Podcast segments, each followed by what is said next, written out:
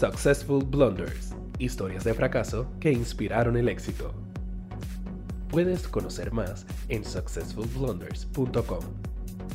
Con ustedes, Alberto Lugo. Bienvenidos amigos a otro episodio de Successful Blunders Podcast donde contamos historias de fracaso con empresarios exitosos para que tú aprendas qué no debes hacer en tu empresa o qué puedes hacer mejor para acelerar el éxito. Eh, como siempre, le damos las gracias a todos los que nos sintonizan cada dos semanas para ver las historias de fracaso con empresarios exitosos y le eh, pedimos que nos sigan a través de las redes sociales para que se enteren de los próximos episodios. Y algo que no hayamos dicho hasta el momento, pero que es bien importante, es que nosotros tenemos la transcripción del episodio en nuestro website successfulblunders.com para las personas que no quieren escuchar el podcast o que prefieren leerlo. Lo tenemos en cada episodio y sale aproximadamente tres días después de que el episodio sale al aire. En, este, en esta ocasión tenemos a Antonio Ortiz, el CEO de Connect Assistance, que es una compañía de asistencia en carretera, hogares y viajes. Le damos la bienvenida a Antonio. Gracias por estar en el podcast. Muchas gracias por tenerme aquí.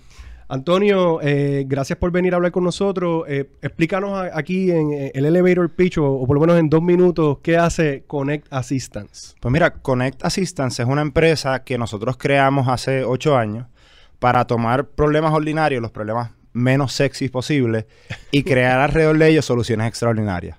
Hoy nosotros nos dedicamos, como bien dices, utilizando esa mentalidad para resolver problemas de asistencia en carretera, asistencia al hogar y asistencia en viaje.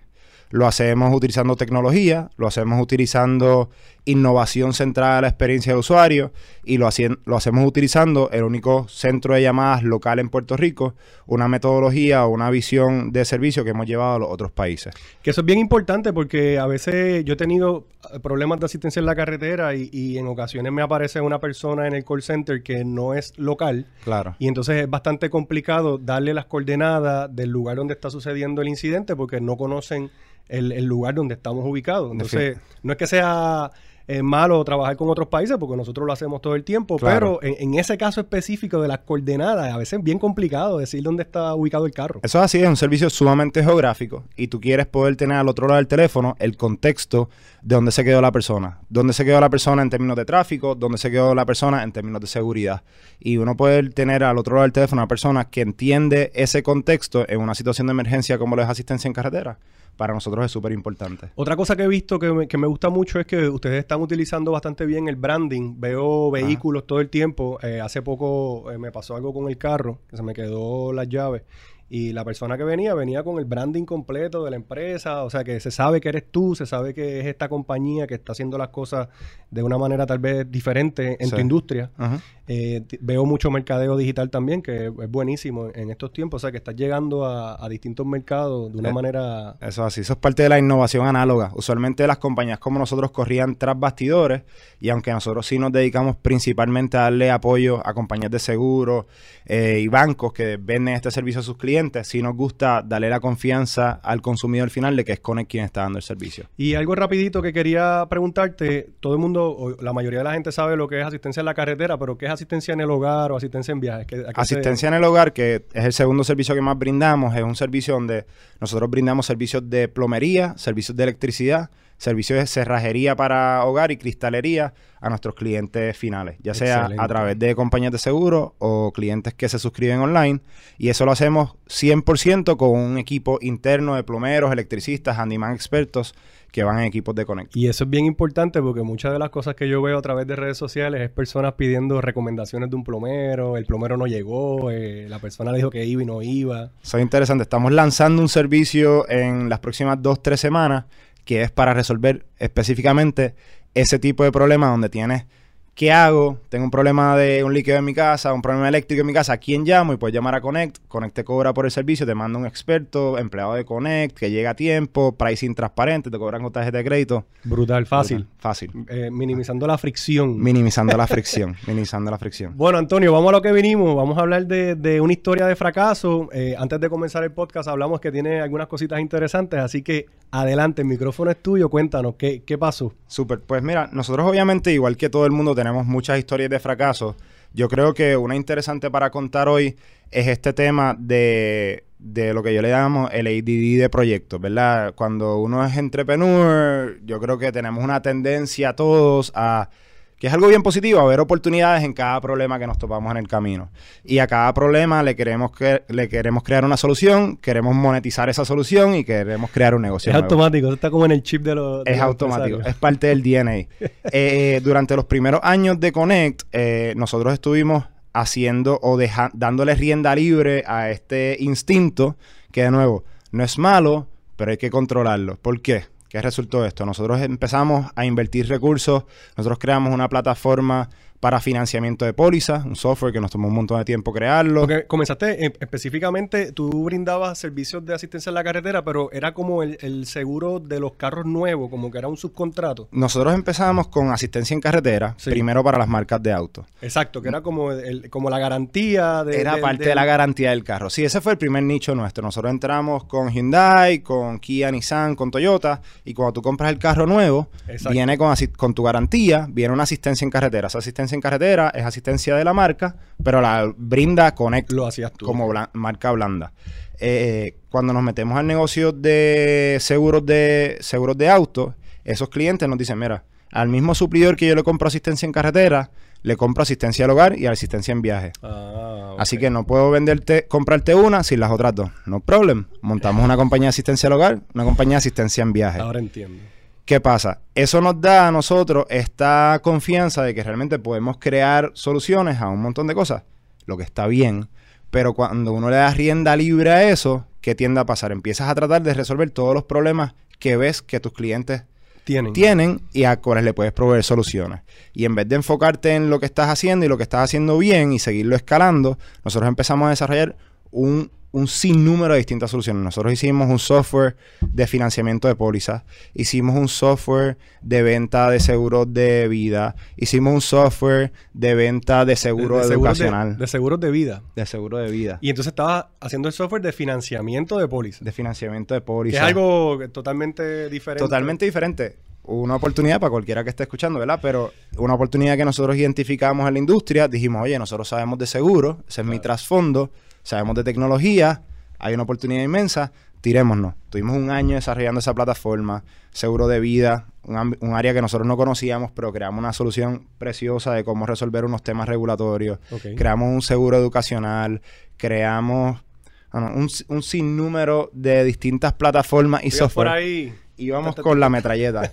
Eh, y esa metralleta, pues de nuevo, no es mala, ¿verdad? Es parte de lo que nos hace, pero también te tiene cuando eres un equipo pequeño y estás comenzando, y nosotros en ese momento teníamos 15, 20 personas, teníamos dos desarrolladores en todas las empresas, esos dos desarrolladores estaban teniendo que cambiarse el sombrero entre hoy hacer una plataforma de despacho para mi core business de asistencia en carretera. Que era tu core, que recuerdo, que es mi core. cuando nos reunimos hace años que, estaba en pañales, en la parte de identificación y todo eso. De hecho, después de esa reunión, nosotros nos tardamos años en sacar nuestra plataforma propietaria de despachos, que hoy la tenemos patentizada, pero nos tardó años porque en vez de estar enfocados en eso, que era lo que nos pagaba la luz todos los días, estábamos enfocados en hacer eso y siete proyectos adicionales.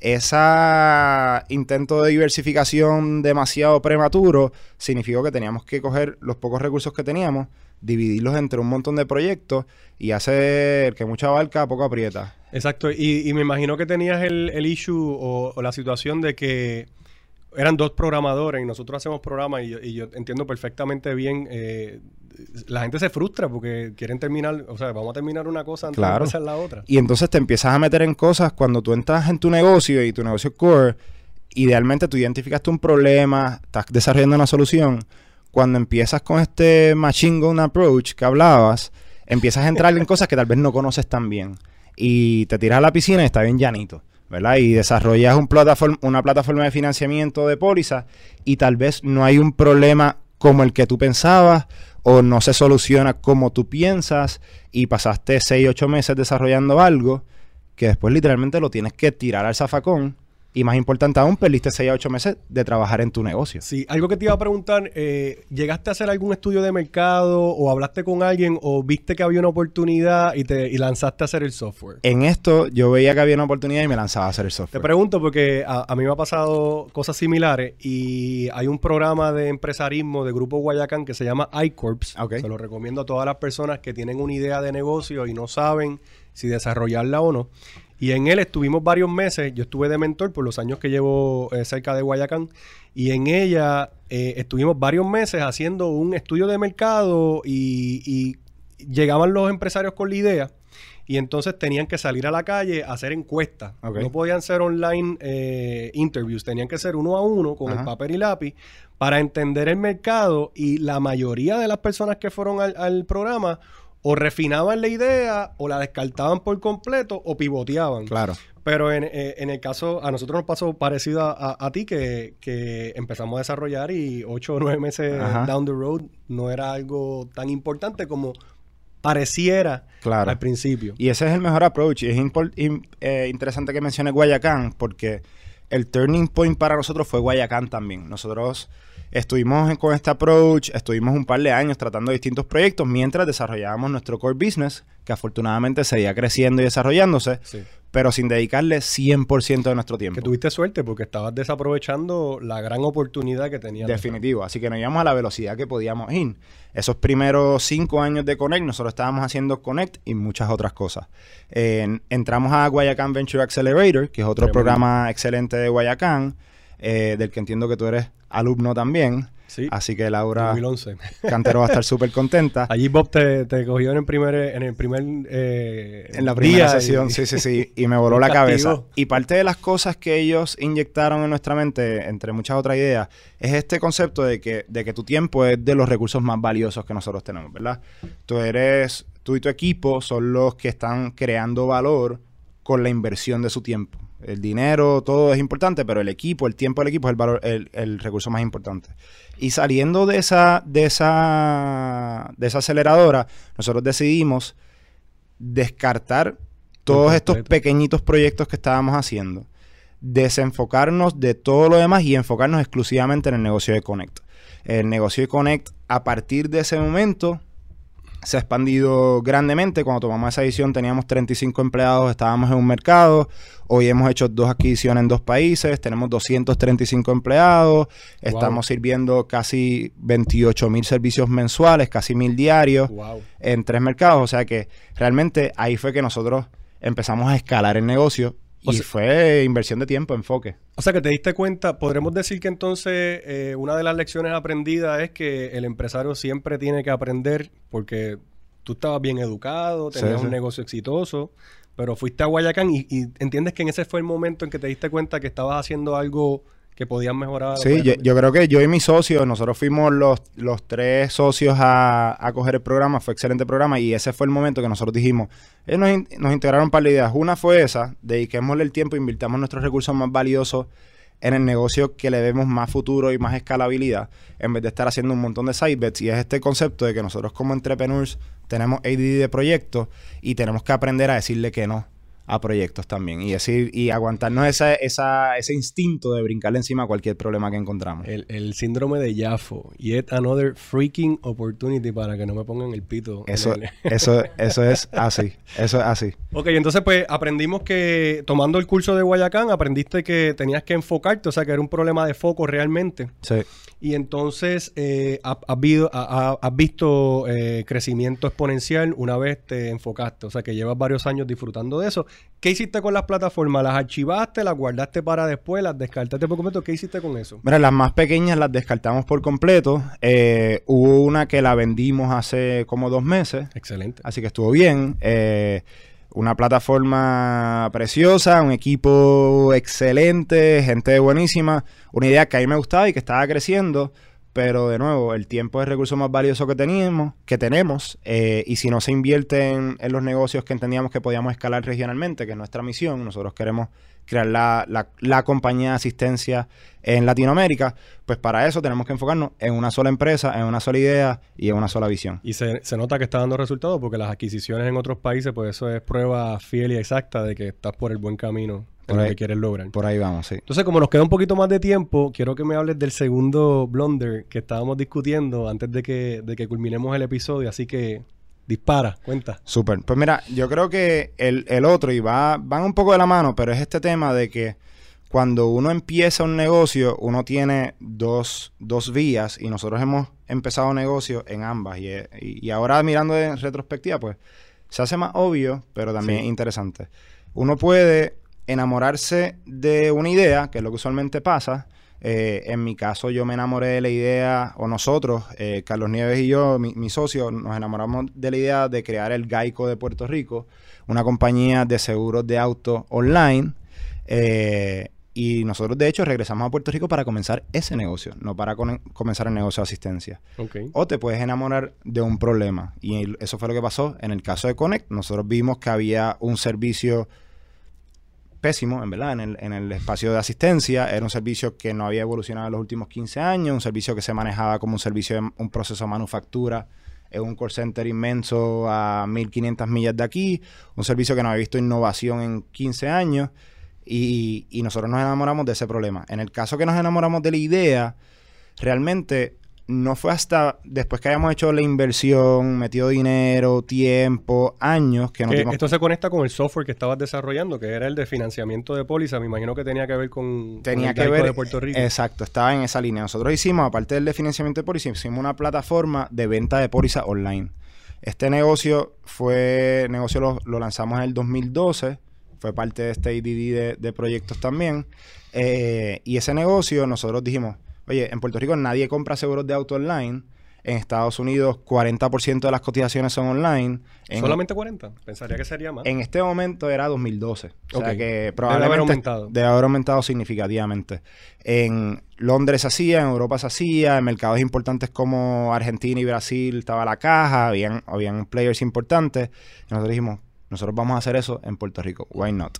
El tema fue que al no, al no entender el problema y solamente enamorarte de una solución, de una idea, no te das cuenta what are you solving for, ¿verdad? ¿Qué, qué, qué dolor del cliente es el que estás resolviendo y por qué solución es que el cliente te va a pagar? Si tú pensabas que era sexy, que la persona no tuviese que llamar a ningún lugar y darle un botón y obtener su póliza. Me encantaba. Todavía me sí, encanta. está- Suena brutal. está- está buenísimo. Pero la realidad es que los canales de distribución en Puerto Rico están estructurados de...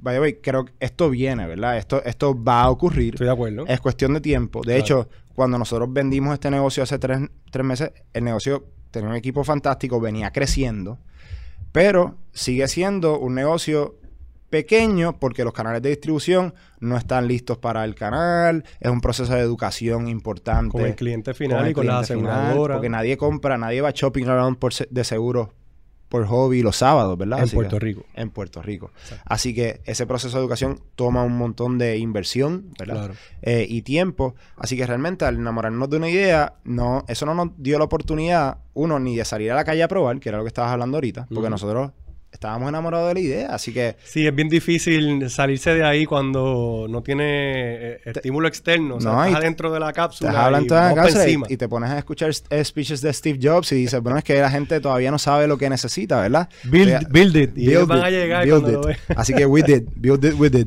Eh, gastamos un montón de dinero, hicimos una campaña de publicidad brutal, gastamos un montón de dinero, todo el funding, eh, le dedicamos más importante aún todo el tiempo y ese negocio no arrancaba, no arrancaba, no arrancaba y a nosotros estar stock en la idea y crear una infraestructura completa alrededor de la idea, eso no nos permitía, no nos permitía pivotear alrededor de un, de un problema. Esto muy distinto a Connect, que nace no como una idea que nos encantó, sino como un problema que vimos que podíamos resolver. Y al enamorarte de un problema versus una idea, eso te da la oportunidad de girar alrededor de ese problema, de pivotear alrededor de ese problema, de atacarlos de un montón de ángulos. Te da la oportunidad de salir al consumidor a preguntarle, porque si tú estás buscando crear una solución, pues sí te sientes que necesitas input. Claro. Si tú vienes con la solución en las manos, yo no quiero escucharle a ¿Para nadie. qué? Si yo sé que esto Yo va a ser un, lo- un yo- éxito. Esto es un palo. esto es un palo.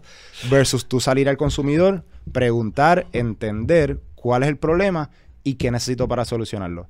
En tu proceso de asistencia en carretera, ¿cuál es tu problema? Ah, yo llamo a un call center, me habla inglés, yo no sé inglés. O me hablan, me preguntan de placa y yo no sé qué es una placa, que es una tablilla en Colombia. Eh, o le digo que estoy en San Patricio y me preguntan el número de carretera y kilómetros. a, mí me, a, mí me, pasó, yo creo que te conté que estaba en el, se me explotó una goma o una llanta En, la Kennedy, en, eh, Sams. Y entonces yo le decía a la persona, mira, estoy en Sams de la Kennedy. Y la persona, no hubo manera. Yo tuve que buscar Google Maps, hacer el trabajo por ellos, porque ellos no sabían verdaderamente. Entonces yo me di cuenta, yo dije, si quiero resolver el problema e irme a mi casa hoy, voy a tener que abrir Google Maps, buscar el kilómetro. Claro. porque tampoco en Puerto Rico estamos demasiado avanzados con la, el tema de las direcciones. No, no, no. Y, fue bien complicado. Súper cuesta arriba. Pero nosotros al enamorarnos de un problema entendimos, oye, eso es un pain point. ¿Cómo se soluciona? Creamos el primer call center eh, local de asistencia en carretera en Puerto Rico. Eh, vimos que no había tecnología, que la gente quería ver por dónde venía la grúa. Eso, eso me pasó hace poco también. Eh, se me quedaron las llaves dentro del carro, lo mencioné ahorita. Y cuando le doy al botón, fue inmediato, me llegó el link que venía la persona. Y me decía por dónde venía. y eso te sientes mucho más tranquilo. Porque ya sabes, no tienes que llamar otra vez. Puedes descansar en lo que la persona viene, pedir un café, lo que sea. Porque ya sabes que la persona viene. Te da tranquilidad y confianza. Y a veces estás en una calle oscura y tú sabes quién viene y cuánto tiempo se va a tardar, hace un mundo de diferencia. Pero para eso necesitas entender el problema. ¿Cuál es el problema? Tengo estrés, tengo tal vez un tema de inseguridad, tengo un tema de falta de transparencia y accountability, no sé dónde está. Me, llamé a un call center en Colombia, me dijeron que me despacharon una grúa, no tengo idea ni por dónde viene. Eh, y uno puede crear soluciones para esos pain points. Así que yo creo que eso, eso fue ¿Cuánto tiempo, dos historias. ¿Cuánto tiempo estuviste con el, con este, con este proyecto de financiación o de, producir pólizas online y todo eso? Antes, ¿también fue con, con, Guayacán o en otro momento te diste cuenta? Mira, ese proyecto nosotros lo vendimos hace tres meses, ese fue el exit que hicimos, pero eh, sí después de Guayacán le bajamos la intensidad al, al sí, porque seguía creciendo. Seguía, creciendo, teníamos, tenemos todavía, hay un gran equipo de, trabajo ahí, así que el equipo hacía hizo un gran trabajo de seguirlo creciendo y desarrollando, pero por ejemplo los, los recursos de desarrollo pues se enfocaban exclusivamente o principalmente en desarrollar las plataformas de despacho inteligentes que estamos utilizando y patentizando para nuestra expansión regional en Connect. Así que los recursos, como que el foco de la empresa, el laser beam, se empezó a enfocar mucho más en el tema de asistencia y eso fue lo que despegó asistencia. Eh, y de hecho, todavía yo digo, si hubiésemos dedicado, si hubiésemos enfocado ese laser beam para el otro lado, tal vez hubiese todos queremos pensar que hubiese funcionado. Sí, sí, seguro. Pero, pero algo que te está produciendo pero tienes más que, Sí, tienes que coger ese IDD de proyectos y, ponerle un check un poquito también. Ok, yo creo que, los dos, las dos cosas que, me contaste están súper relacionadas. Sí. Entonces, ya estamos cerrando el episodio, entonces quería resumir contigo cuáles fueron las lecciones aprendidas de esta, de estas metidas de pata que diste. Eh, para que la teleaudiencia o las personas que están en el podcast aprendan contigo. Claro. Yo creo que la primera es eh, enamorarte de un problema, no te enamores de una idea. Eh, Eso me encanta hasta para el título. La, segunda, yo diría, el tiempo es el recurso más valioso que tienes, así que inviértelo eh, wisely. Qué difícil es entender eso, ¿verdad? es demasiado difícil. Nosotros todos tenemos 24 horas en el día y encima de eso queremos poder tener una vida semi balanceada y, y, nosotros poder dedicarle nuestro tiempo, nuestro espacio mental, nuestro bandwidth mental y el de nuestro equipo a los problemas que realmente nos tienen una solución escalable, yo creo que es clave. Y, y, tú empezaste también joven, o sea que cuando uno está en los 20, uno cree que uno puede hacerlo todo, no duermo, sigo para adelante, olvídate que vamos a hacer todo esto que sea un éxito. Todo, todo, todo. Y, y se siente así, o sea, yo empecé el negocio, yo tenía 23 años, mi socio tenía 22 años, y uno se siente que puede hacer todo, aparte de que cuando uno necesita cash, pues también uno está mucho más abierto. Eso es importante que lo menciones. Súper importante. Porque uno puede tomar mejores decisiones cuando hay cash flow. Eso es un lujo, ¿verdad? Y cuando uno está comenzando, uno tiene este instinto de meterle mano a cualquier cosa que venga con un cheque. Y está y muchas veces hay que hacerlo, Hay que hacerlo porque hay es, muchos es, cerrar o hacer lo que hay que hacer. Esa es la nómina, ¿verdad? Así que hay, muchos proyectos que nosotros hicimos que hoy no hubiésemos hecho, pero no nos arrepentimos de haberlo hecho. 100%, Fueron clave, nos trajeron aquí. Estoy de acuerdo. y uno dice, ah, ¿por qué yo hice tal app? Mira, perfecto, nos trajo aquí. Y, y eso, esos proyectos que hicimos early on eh, fueron fundamentales para financiar la operación de hoy. Pero también uno tiene que entender cuáles son, distinguir entre qué proyectos estoy haciendo para financiar la operación y qué proyectos sencillamente me están drenando el, el bandwidth del equipo. ¿Te pasa que llegan personas eh, que como ya tienes éxito, ya eres- tienes una marca, que llegan con ideas que tú tienes que verdaderamente decir que no?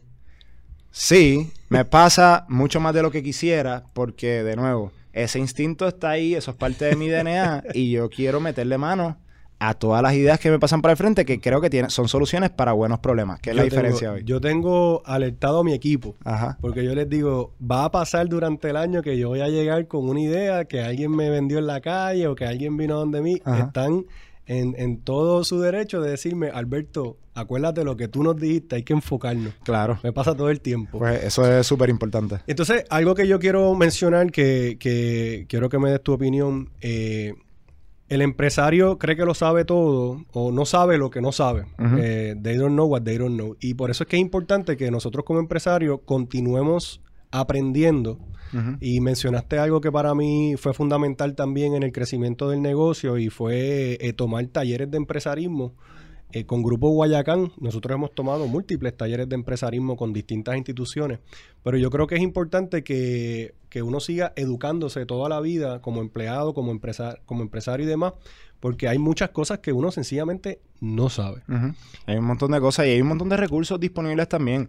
Un montón de recursos. Guayacán es un excelente ejemplo. Obviamente Paralel está haciendo un gran trabajo. Hay un serio, una serie de organizaciones en Puerto Rico que están haciendo un gran trabajo en esta dirección. Dame interrumpirte. Paralel 18 es una incubadora o una aceleradora de negocios que le da eh, funding o financiamiento a las compañías, eh, muchas veces hasta sin retener equity, o sea, que te ayuda a que tú puedas crecer tu negocio y creo que también tiene mucho del tema de, de verificar si la idea es buena, porque ellos te obligan a vender eh, rápidamente. Sí, sí, sí, sí. Ellos te, te ofrecen 40 mil dólares grant sin ningún tipo de equity. Obviamente tienes unos milestones a través del proceso que te obligan a, a vetar esa idea, a aprobarla.